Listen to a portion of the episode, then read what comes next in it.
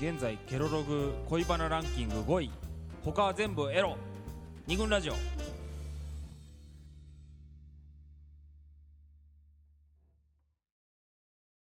はい、えー、二軍ラジオ第40回、はい。えー今日のテーマ恋のトロフィー。ということで、えーお送りしております。ということですが。西英福の桃山スタジオからお送りしておりおます。送りしておりますが、はい。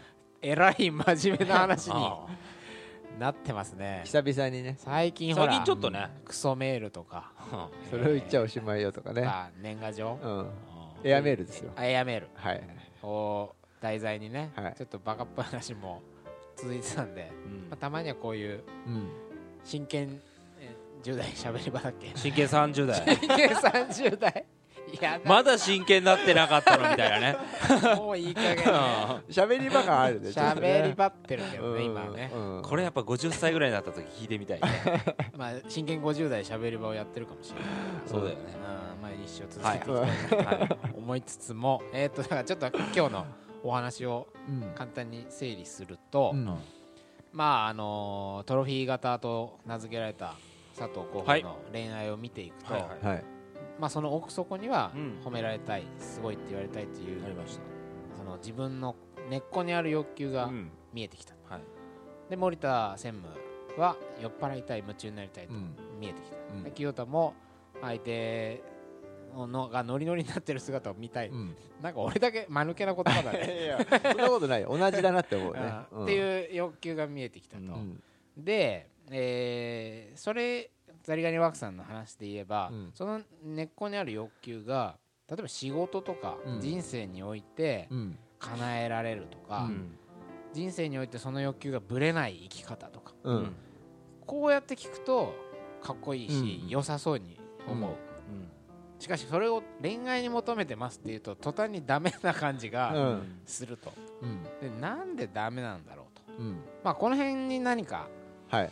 問題の、うんあのー核がうん。隠れ見えあるんじゃないかな、ううん。んまあ、感じがするんだけどなんかちょっと考えたのはその根っこにある欲求を結局その求めてうん。恋愛するから、うん。トロフィーとか、うん。えー飲酒とか、うん。そういう型が逆に生まれちゃうんじゃないかと、うん。その型から欲求の姿が見えたけど、うん。実は逆で、うんそういう欲求を相手に求め続けちゃってるから、うん。いつも似たような恋愛の形になるんじゃないかと、うんうんまあ、こういうことだと思うんですよ、だからやっぱりその基本的にこの相手にそのこれっていうねうん。ねね根っこにある欲求を満たすっていう作業を彼女とか恋人とかに求めるってことがそうだね。なんかやっぱおかしい。そうおかしい。だえっとそもそもそれは自分の問題だからね。うんなんか自分探しっぽい感じがまあそうだよね。しちゃうんだよね。まあ自分探しって言葉はね手垢がついて嫌だけどやっぱ結局自分探し。そうっぽい感じがするよね。うこうやって話してみると。そうだね。うん。そんなこと考えたこともなかったけどうん。自分探しなんてこと。でまあ自分探しだよね。自己実現。自己実現。あるいは。自己実現のツールとしてうん。恋愛をついなんかあの使って使ってるっていう感じがうん。ちょっとしちゃってますよねこれね。大丈夫かなだから桃山少子いやーまずいね。そういえばものすごいまずいね、うんうん。でもまあ一応ちょっと真摯になって反省すると、はい。ね。やっぱりまず佐藤さんを例にすると、はいはいまず相手はトロフィーじゃない。そう。違いますね。人間なんで、うん。人間です。えそれ無生物だったらいいのかもしれないんだけど。まあ仕事とかだったらねいいかもしれないんだけど、やっぱり相手が人間であるっていうのが一番問題じゃない、うん。で逆に言えば、うん。向こうだって、まあ、何あかー生きていく上でうん。叶えたいうん。なんか根っこにある欲求ってあるわけなのに、うん。でももしかしたらちょっとこっちにも求めてくれてるのかもしれないけど、そこに辺について考えたことはあったりしますかね？ありまうんまあ えっとねうん。反省ですけどはいはいはい。やっぱりあんまりなかったっていうのは正直なところですね。うん。だしうん。やっぱり相手に求めてたから相手もそれを察してねうん。あ可愛い彼女をこう演じてくれてたんだなっていうのあがなるほどね。本当そうなのよ。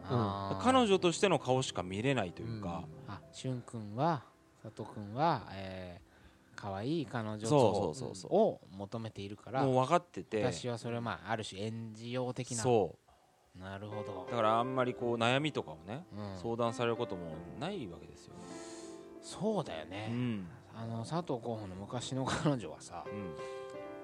私佐藤君に悩み相談とかできないのっていう悩みを抱えてたもん。そうだよね。知ってた？それ。それをうん。なんで今ね？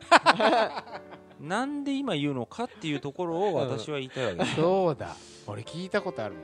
なんだしゅん君の前では、まあ、しゅん君っていうのは佐藤佐藤候補しゅん君っていう名前あんまりこのラジオで言ったことなかったっけ？そういえば。たまに言う。たまに言うか。ん。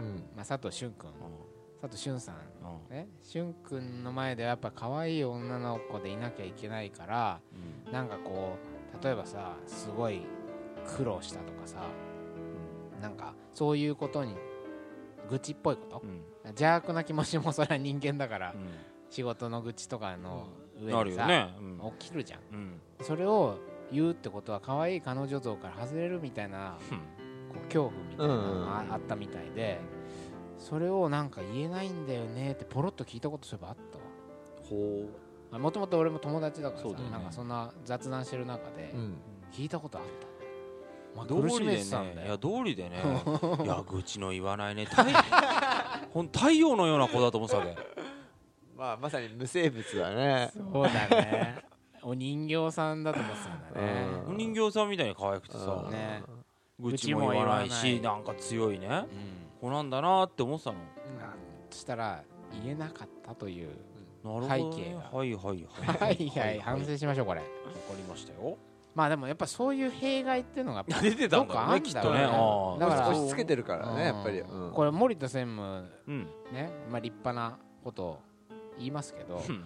恋愛長く続かないというこの あるわけじゃないですか。そうだやっぱ原ね因この辺にあるんじゃない？あるあると思うね。だから二人でちゃんその相手とちゃんと向き合ってないって俺これ何回反省したかね。それにしてもね。だからほら新たにね この視点からもうんそうだね。今うん。夢中になればいいっていうもんじゃないんね。だよでねその夢中が冷めるとか全て全部自分側のさうん。問題で。相手がうん森田専務に何か求めてるものがあるとしたらうん。うん。それをなんか受信したりしたもんなの？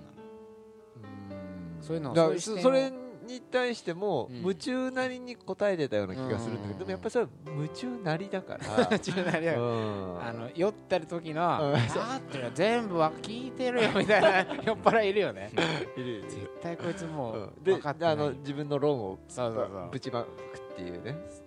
そういう感じになっちゃってまあ、たのかな。酔っ払いの最大の特徴は俺は酔ってないっていう。にしゅうね。みんな言うよ。みんな言うよ。俺は大丈夫だって酔ってないよとか言ってもうベロベロになってんだけどだからさいや一個相手も相手があると相手から求められることも当然あるから、もちろん自分が求めるものがすんなり叶うなんてことはないじゃん、うんうんまあないよ。ない方が多いよ。もうない方が多いじゃん、うん相手から求められることによってこっちが相手に求めることも本来変わる可能性もあるし。うん。話し合いの中で出てくるっていうこともあるから。ねそうそうそうねだから本来そうやってなんか混じり合っていって、うんうんまあそれでお互い楽しいねみたいなとこにうん。行くのがまあいいうん。恋愛なのかもしんない。まあ他にもいい恋愛ってななんだって言われるとね、そのちょっと話それるけど今回うんこの問題を考えた時うに、ん。よくさあ今恋愛うまくいってる彼女とうまくいってるよとか、うんそのうまくいってるっていう表現であるけど、うん。あれ何なんだろうねみたいな話出たじゃ ん。恋愛においてうまくいってるってどういう状態なんだろうどういうことなんだろう、んそういえば。自分にとってっていうこそうそうそうそう。となのかもしれないね。ね。それは。例えばあのさっきの自転車大好き先輩さ最適なね。うん。最適先輩から言うと、うん。なんか彼女に自転車のことをつべこべ言われずに付き合いも続いて趣味もできてるといううん。その状態が確保されてればうまくいってると感じるかもしれないけど、もしかしたら裏で彼女は不満を抱えてるかもしれないし、まあ わかんない。自分にとってうまくいってるってこととうん。恋愛がうまくいってることってもしかして全然違う問題なのかもしれないなっていう。惚れまくって追いかけてる時ってさ、うんうんもしかしたらそれはそれでうまくいってる状態かもしれないけどうまくいってるとは言わないもんね、そうだよね、うん。なんかだからうまくいってるとかって聞くとさ、うん。なんかまあ毎週セックスしてるしとかさ。なんかそのうん。毎週セックスしてればうまくいってるということになるのかっていうとまた違うじゃない、でもなんかその心地よさみたいな感じでて、うん。楽な関係、うん。うん。彼女もそれ悪いこととは思わないし、うん。いやそうあとその自分の中のイメージ、うん理想像みたいな感じに、うんえっと近づいうんてうんるとうん。いいっていうふうに人は言うのかもしれないけれども、うんそれが本当に、ね、それってさやっぱり自分のだけの問題、そうだよね。自分だけの問題だよね、で相相手のイメージともやっぱりそれは、えー、と合ってるかどうかっていうのは分からないからあんまりやっぱり独善的に決めるのはね全然ダメですね。よよくないよねっていう話でさ。めっちゃ反省してきた。そこ今のはさ結構うん。なんつうのトロフィーであり酒であり応援っていうのも割と比較的、えーちょっと特殊なのかな。トロフィーなトロフィーなんかはそんなに特殊じゃないような気がするけど。でも意外と特殊じゃない可能性もあるじゃん、うね。こうやって突き詰めていくと、うん。あ俺もそれあるかもとうか、ん。意外とこう標準的なうん。願望なのかそうもしれない、酔っ払いもね結構だって夢中にな話りたい。話聞かない人いるもんね。ねあの恋愛になっちゃうと。何にも周りの話聞かない人いるもんそうだね。ね、うん。いるよね。そうそうそう。であとはそのさ、うん。まあ、自己実現っていう問題あはいはいもさはい。うんあってさ、うん。あのー周り、まあうん。け例えば結婚とかって話うんうんにもうん。つながるんだけどさ、うん幸せな家庭像とかってうんあるじゃん、家庭イメージ、あるね。まあ、あるいは家庭イメージ単純に、それを実現していきたいっていうふうにうん。思うとするじゃない、うんまあ、男の方が。で、まあ、はい女の方もそそういうふうに思ってこう結婚したりするんだけど、うんそれって完全に本当に一致するわけじゃないから、まあ、それをすり合わせて多分ねうん。結婚してからいくもんなんだと思うんだけど、うん。あんまりそのさイメージっていう、うんここういうものだとかあるいは自分が育ってきたような家庭と、うん。がもう自分の中でもうイメージとしてできて、こういう家庭にしたいっていい。う、うん。あんまりそういうところばっかりが強く出ちゃうと、そうだよね。あのお同じことなんじゃないかなと思ったけどそそのトロフィー当てはめてっちゃうもんね。そうそう。こういうし風にしたいなっていう家庭像うんうにん。相手を当てはめていくとやっぱいい歪むよどどこかでゆゆがそう。で周りの話聞いててん。なんかうまくいってないのは、結構そういうところがねあのうん端言葉の端々にあの思い通りにいかないとか、そうだよね。っていうことが多いような気がする。思い。通りにいじゃあかないことがもう他の普通だもん。ね他の人探しちゃおうみたいな。ってことになるかもしれないしね。なりそう。そうねあの自己実現っていうことで言うとさ、うん。あの子供とかもそうだよね、えー。あのちょっと話が飛んじゃうけど、うん。子供を通して自己実現しようみたいなさ、うん人も結構いるじゃない？超いるよ。いるよね。うちのお母さん完全にそうだったもん。あの子供を通して自己表現しようとする人とかね。表現とかね。うん。だからいうステージママ的なものとかもそうでしょ、うん。こういやだからう俺の今思い出したのよ。お母さんなんてさ小学校の時俺を受験うん。中学受験、うん。中学受験って、まあ、当時そんなにはいなくてやっぱり若干こうブランド感っていうか、うん。私立の中学に行くうん。公立の学校から、うん。はいはい。それがなんかママさん仲間からするとさ、うん。偉いわね清田さんの息子はみたいな、こうん。う言われるんだろうね。でそしかもそれがいい学校に行ったとなると、うん。親鼻高々じゃん、うん。もう絶対そういう感じで俺のこと受験させてたの。うん。あいつ。うん。でそう忘れもしない。まあ俺も俺いや今となってはね、うん。勉強させてくれて感謝してますけど、うんあのうちのお母さんが立教中学に俺を行かせたくて、うん。ああはいはい。ちょっとブランドじゃんお坊ちゃま学校みたいな、なんかそういうのは好きなんだようちのお母さん、で俺が立教中学に落ちた時にお母さんがっかりしてたの。もう私のそうだよ周りのママさん仲間に、あいや立教に受かっちゃってみたいなこと言いたかったんだと。いやいや、うん今思えば言わせてあげたかったんだけど。放置しちゃってお前が落ち込むなよ 本人より落ち込んで母と思ったんだけど、俺だって落ち込んでるけど、その落ち込み方が、うん。激しく落ち込んで頑張息子が頑張ってねあの努力が実らなかったことが悲しいっていうふうにも思ってくれてたと思うけど、うん。なんか俺が当時俺が思ったのはあお母さんこれ その話なんかリプライド的な部分、うんママさん仲間のプライド的な部分で落胆してんじゃないだろうかみたいな感じたことがあって、なんか しようと思った記憶がそういえばあちょっと道具にされちゃったなみたいな感覚が多分あったんだその時ははっきりそうは思わないけど、お母さんのうん。欲求を叶えるための道具ツール。ツールにされちゃった息子の悲しみというこれも一つ、あのーね。今後お母さんになる人は。実際でもあんた大学受かってどうだったの？それは。いやだから大学受かって、あのーまあ、一浪して、そうそう受かったんですよ。うん。立教大学受かったんですよ。うん。で、まあ、それはあの行かずにあの早稲田大学にに受かって行ったんだけど、お母さんね慶応大学に行かれた。ダメだったの。それで俺慶応大学落ちたの。あ落ちたんだ。その時にまたあいつがっかりしやが。っ て変わってね。あの時の俺忘れられないもん嘘。けあ落ちたんだ慶応つって。いいじゃん。頑張って息子早稲田行ったんだから喜べよって思ったんだけど。ちょっとがっかりしてる。慶応したこといかん変わってないっていうね。だから慶応の方がお坊ちゃまお坊ちゃま感あるじゃん。うんあれでね慶応落ちた時のあのお母さんの落胆忘れられませんよ。やっぱり。ちょっと慶応にはうん。ちょっとなんかコンプレックスあるんですか？ガンガンあるよ。でもさ、うん。だから要するにお母さんにとってのトロフィーだよね。お母さんのトロフィーだよ。うん。ああそうだね。一緒だね。うん。そう。立教とか多分ああいう青学とか慶応とかああいうのああいうイメージが好きだったんだよ早稲田はいいんだけどなんかあの汚ねえよなみたいな。男くせえよなみたいなイメージが多分お母さんの中なんにかあるんだよあってね。それでなんかちょっといまいちだったんだよね正大変だよきっと。直大変なんだよ。ね。大変で息子頑張ったんだけどでもお母さんはこれじゃない 早稲田じゃない。入れたかったのは早稲田じゃない。これじゃない。これじゃない大学だったんだよね。お母さんにとっては。はいはい非常に辛い。これじゃない大学。道具にしないでください。息子を。聞いてるかもしれないからねこれ。あお母さんね。お母さお願いしますよ頼む言っときなも頼みますよ。よ。くグレースにすんだよ本当に。まあまあ。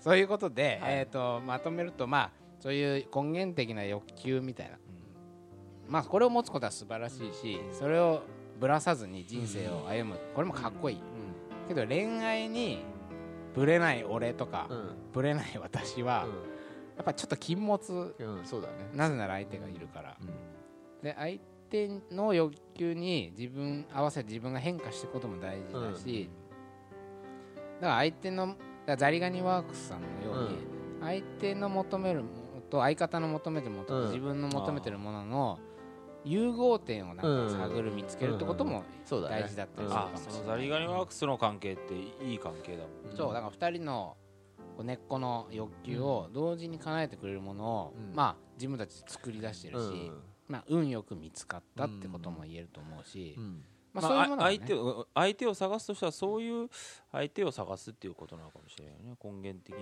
まあ探すのか、うん。まあそう作っていくのか。いう風になっていくのか。そうそうだね。そそっちじゃない？なんか探すっていうとなんかね、うん、うんいつまでたっても変わらない。満たされないような感じがすそる条件の部分が変わらずにそれに合う人を探すっていう感じ同じがことだね。同じことだからね、だから根源的な欲求をまず知るっていうことですよねそうだね。ね。うん。で相手にそれを求める部分もあってもいいとは思うんだけど、うん。基本的にやっぱ仕事とか、なんか趣味とかで叶えばうん。一個ほら余裕が生まれるというか、うん。かもしれない、うん。でもちろん人間にとってその部分満たされなきゃさやってらんないと思うんだけど、うん。それは仕事とか趣味でも満たされるうん。うんことは可能だし、うん。そこが満たされるとさなんかちょっと余裕が生まれて、うん。もしかしたらね、次のステージに人間が生まれなんつうの高みに登れるかもしれないしね、それによってこうさまた新たなうん。あ俺ってこんなマザー・テレサみたいな気持ち持ってたんだな わかんないけどこうん。うねあいそのね根源的な欲求の奥にある。もっと奥にある。欲求がうん。ほ本当のってわかんないけどもっと奥底にあるものが出てくるかもしれないしね。それがすごく相手のためになる欲求かもしれないとかわかんないけどそのそれによってまた新しい。本当に自分のわからないうん。そうタイプだとか。から要するに、えっと、見逃したりしてることが多いかもしれないんだよね、うん。このさ、うん。こういうのトロフィうん。ー、トロフィー型だよねって言ってくれた人も、ちょっとうん。別の、裏へうん。あー編集者の人も、うん。ちょっと別の人とそういうタイプじゃない人と付き合ってみた方がいいよっていうふうにうん。っていうことも言ってくれたもん言ってくれたわけでしょ？まあそうだね。だからもっと違うあー。だからそうだね。自分で思いなんかこういうふうにこうこうだってき決めるんじゃなくてあー決めるんじゃなくて。もうちょっと相手によって引き出されるものもね別の形がうんあるんじゃないのっていうで知らないような魅力もたくさんねあるわけでしょ？うん。そうだね。相手にもあるしうん。自分自分にもも知らない自出てくるかもしれない。分もいるかもしれないから、うんまあ、だからトロフィー佐藤さんの話にちょっと戻すと、うん。まあ、トロフィー型といううん。その褒められたいすごいって言われたいはうん。これも仕事ないしこの活動で。はいこのラジオの活動でですげえと。満たせばいいじゃないか。思われると。ねえ。佐藤思われるかな。の言ってることはいいわと。ファンができるかもしれないじゃん。そしたらなんかねで一個余裕が生まれるかもしれない。ちょっと彼女に対してトロフィートロフィーってならないかもしれない。まあ本当そうかもしれない。まどうですかもう想像できないけど、うん。ちょっとそういうふうにやっねてみようかなと、そうだね。はだから彼女はものじゃないんだと。い、トロフィーじゃないんだとね。今日も脱トロフィー宣言をここで。先はい。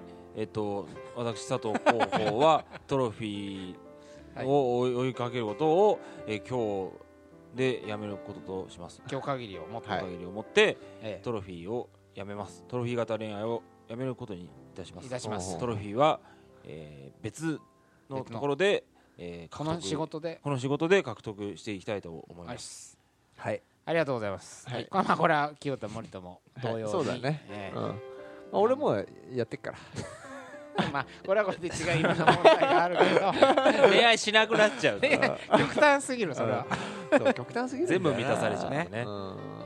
まあということでちょっと今日はだいぶ真面目な話で、ね。なおかつ抽象的な話に、うん。まあ、なってしまいましたが、うん。まあわりかしこう恋愛の本質的なはい。問題について掘り下げることができたのではないかなと、うん。次につながる話なんじゃないでしょうかそうだね、はい。い、い40回のはい放送になったんじゃないかな、はい。ということで、えー第40回恋のトロフィはい。ーをテーマに、はい。えーお送りしましたと、えーまた今後ね1周年ということで近づいてくるんで、はい。今後ともよろしくお願いします、はい。ということで、えー、桃山商事の清田でした、佐藤でした。森田でした。えーなんだ？いってらっしゃい。いってらっしゃいお母さん慶応に入れなくてごめんなさい私はトロフィー型恋愛を卒業いたします。